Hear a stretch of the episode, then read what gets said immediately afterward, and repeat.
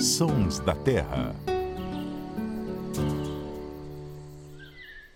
Oi, tudo bem? Está começando mais um Sons da Terra, o podcast do Terra da Gente em parceria com a rádio CBN. Eu sou Paulo Augusto, repórter do Terra da Gente, e hoje estou falando aqui do sul de Minas Gerais, de Pouso Alegre, para falar de uma espécie muito especial que uma vez por ano passa por aqui e faz a alegria dos observadores de aves. Eu estou falando do caboclinho, que tem esse canto.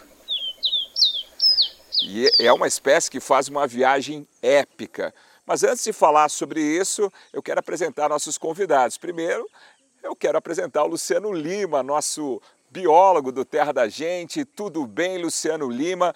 Você que viaja o Brasil, onde você está hoje, Luciano? Oi, Paulo. Eu hoje, Paulo, por incrível que pareça, eu estou na minha casa, aqui na Serra da Bucaina, escutando os tico-ticos e os trincaferros cantando aqui no quintal. E um oi especial para todo mundo que está nos assistindo ou ouvindo aqui em mais um Sons da Terra. Bacana, Luciano. E aqui comigo hoje eu tenho um convidado muito especial. É um dentista amante das aves e que conhece tudo sobre o caboclinho. Tanto é que ele está até com a camisa em homenagem ao caboclinho, é isso? Eu, deixa eu apresentar, é o José Nélio Miranda. Tudo bem, Zé? Tudo jóia. Tudo Já tô bem. íntimo, tô chamando de Zé, tá? é isso aí. Zé então, Nélio, como os amigos chamam por aqui. É José Nélio. E realmente os caboclinhos, é, no meu entender aqui na nossa região, são as avezinhas mais apaixonantes que tem aqui. Primeiro que são muito canoros, segundo pela coloração que eles têm. Eles são muito bonitinhos mesmo. Canoros são as aves que cantam bonito, né? Isso mesmo. Brasil afora a gente tem vários Sim. exemplos, né? Temos muitos deles e por eles ser conoro, agora nem tanto, mas já foram muito caçados para serem engaiolados. É uma coisa muito triste, mas agora já diminuiu bastante e a gente quer vê-los é, na natureza bem livres e cantantes mesmo. E ele é o menor entre os canoros? Sim, é do, do Brasil a ave é, canora menor em tamanho é o caboclinho mesmo. A gente fala caboclinho, a gente está generalizando, né, das sete espécies que tem aqui em Pouso Alegre, Normalmente nós vamos tratar de caboclinhos, mas é, são sete espécies que costumam aparecer aqui esporadicamente, né, que é na época da, da migração deles. São sete espécies é, catalogadas, fotografadas, registradas e contidas na nossa enciclopédia mineira brasileira do Wikiaves aqui do Brasil. São uma belezinha. E como são essas e quais são essas espécies? Aqui nós temos o caboclinho coroado, que é a espécie das mais comuns, o caboclinho de barriga preta, caboclinho de barriga vermelha, o caboclinho de papo branco, o caboclinho de papo escuro e o caboclinho. O canto deles é uma belezinha. Eu queria passar a bola agora para o Luciano Lima. Luciano, queria que você falasse um pouquinho do canto dos caboclinhos que tanto encantam é, os observadores de aves. O canto do caboclinho é mesmo uma maravilha, né? Não só do caboclinho, dos caboclinhos, né? Existe uma espécie que é chamada de caboclinho, o Sporófila bovreuil, o nome científico desses trava-línguas. Mas além dele, tem várias outras espécies que tem aí caboclinho de papo branco, caboclinho de chapéu preto, enfim, várias espécies que têm esse nome caboclinho, são todos do mesmo gênero, do gênero Sporófila, que é o mesmo gênero do qual fazem parte o colherinha e o bigodinho, por exemplo. E são todas espécies aí muito famosas pelo seu canto é, super mavioso, bem estruturado, traduzindo, canto lindo.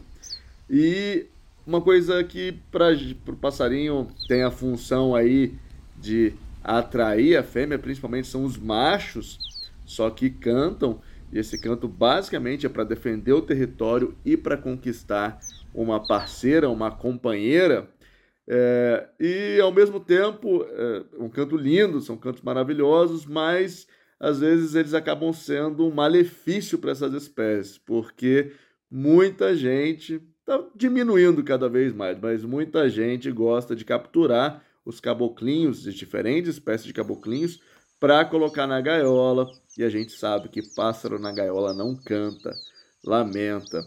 É, especialmente uma espécie dessa, os caboclinhos fazem migrações incríveis. Imagina você confinar um passarinho que precisa se deslocar em milhares de quilômetros todos os anos, a solidão de uma gaiola desse tamanhozinho, né? Então, o canto caboclinho é lindo, vamos aproveitar e apreciá-lo na natureza.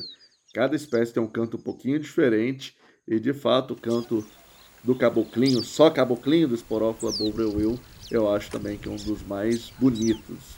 Não, muito legal, Luciano. E lembrando que essa ave não canta por aqui em Pouso Alegre o ano inteiro. Ela tem uma época específica. Que época do ano que ela canta por aqui, Zé? Então, eles chegam aqui, fazendo a migração deles, em meados de outubro. E eles permanecem aqui em novembro e alguns ficam até mais ou menos final de dezembro. O único que fica mais tempo, e esse até reproduz aqui, é o caboclinho coroado. E esse aqui eu já encontrei eles até no mês de maio. Então, nessa época, eles cantam bastante mesmo. Eles cantam e muitas vezes confunde gente, porque normalmente o bando deles é um bando misto. Às vezes tem quatro espécies juntas cantando, então a gente não consegue saber quem que é que está cantando e diagnosticar certinho qual que é o canto de um. Então, Luciano, até seria interessante, eu sei que entende bastante como biólogo do terra da gente, essa viagem que eles fazem, eles andam às vezes milhares de quilômetros mesmo. Aí eles param um pouco aqui em Pouso Alegre, depois seguem viagem né, para o Rio Grande do Sul, para Santa Catarina, Norte Argentina. A minha dúvida é se eles viajam em bandos muito grandes, em que altura eles viajam, se eles viajam só à noite, só de dia, se eles param em outros locais também, ou só essa parada de Pouso Alegre é suficiente para eles continuarem a viagem deles para o sul? Pergunta capciosa, Zenélio. Na verdade, eu nem sei se tem alguém que consegue te responder essa pergunta nos detalhes que seria importante a gente saber. Porque assim como a maioria das aves migratórias no Brasil, a gente sabe muito pouco sobre a migração é, do caboclinho, dos caboclinhos, na verdade, que não é só o caboclinho que migra.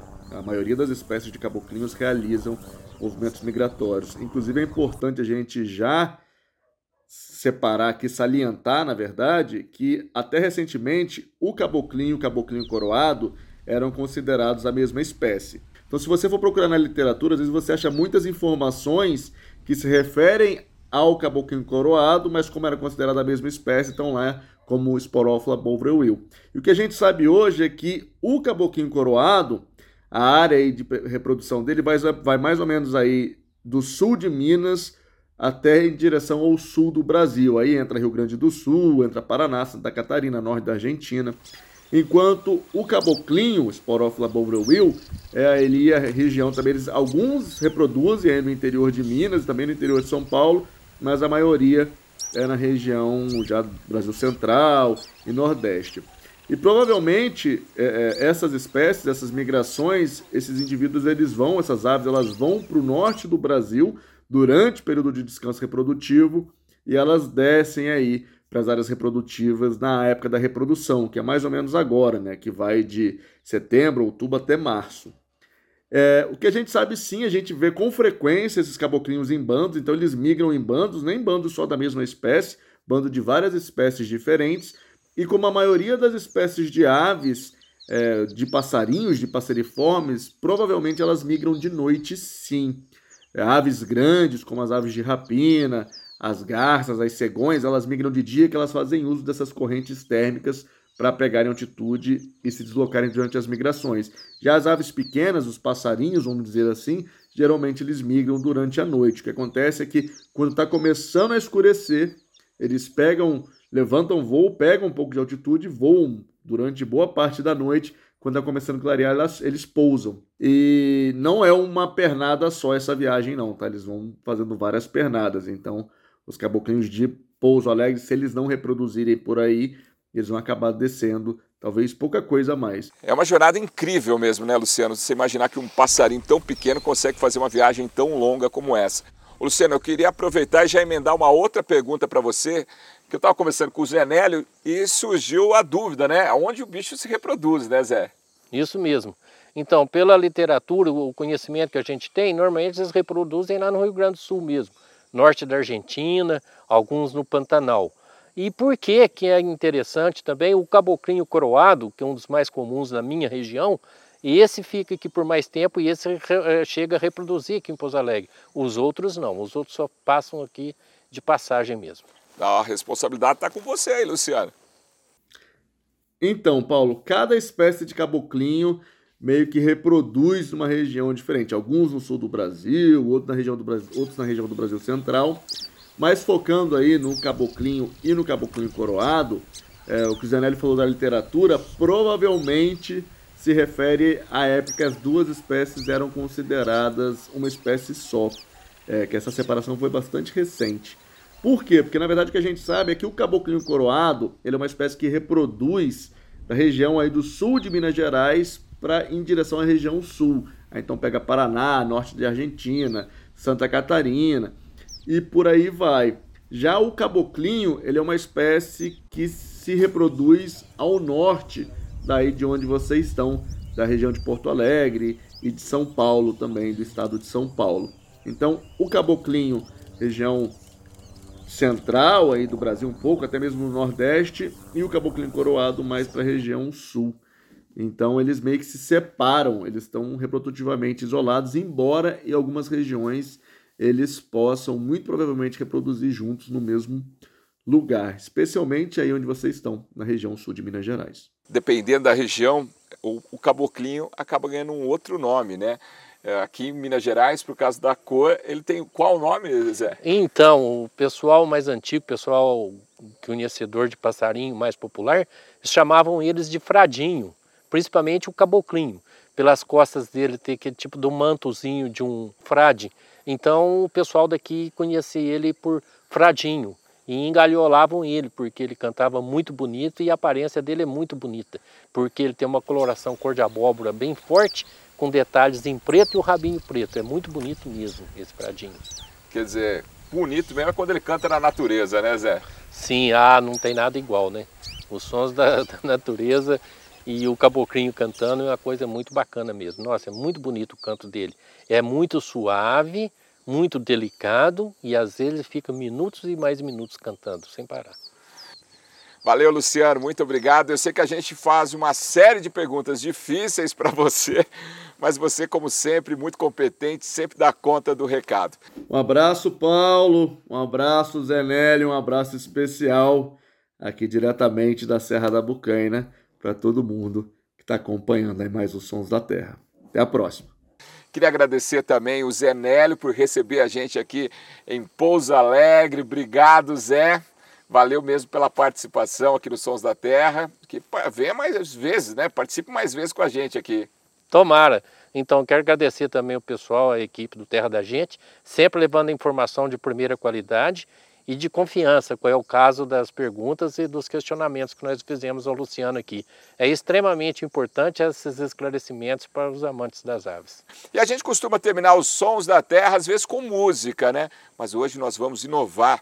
O Zenélio também, ó, a cara dele, eu não, combinei nada com ele. É, o Zenélio também é um amante da poesia e vai citar um poema para a gente terminar com chave de ouro a participação hoje de quem? Do poeta Manuel de Barros, um neco-holandês da região do Pantanal e é muito amante da natureza também. Ele que diz assim, eu sempre apreciei demais esse. Tem um versinho dele que fala, eu fui aparelhado para gostar de passarinho. Eu tenho abundância em ser feliz por isso. Parabéns! É... Oh, muito legal! Bacana demais mesmo, Manuel de Barros e tudo de bom mesmo também. Valeu, pessoal! Sons da Terra.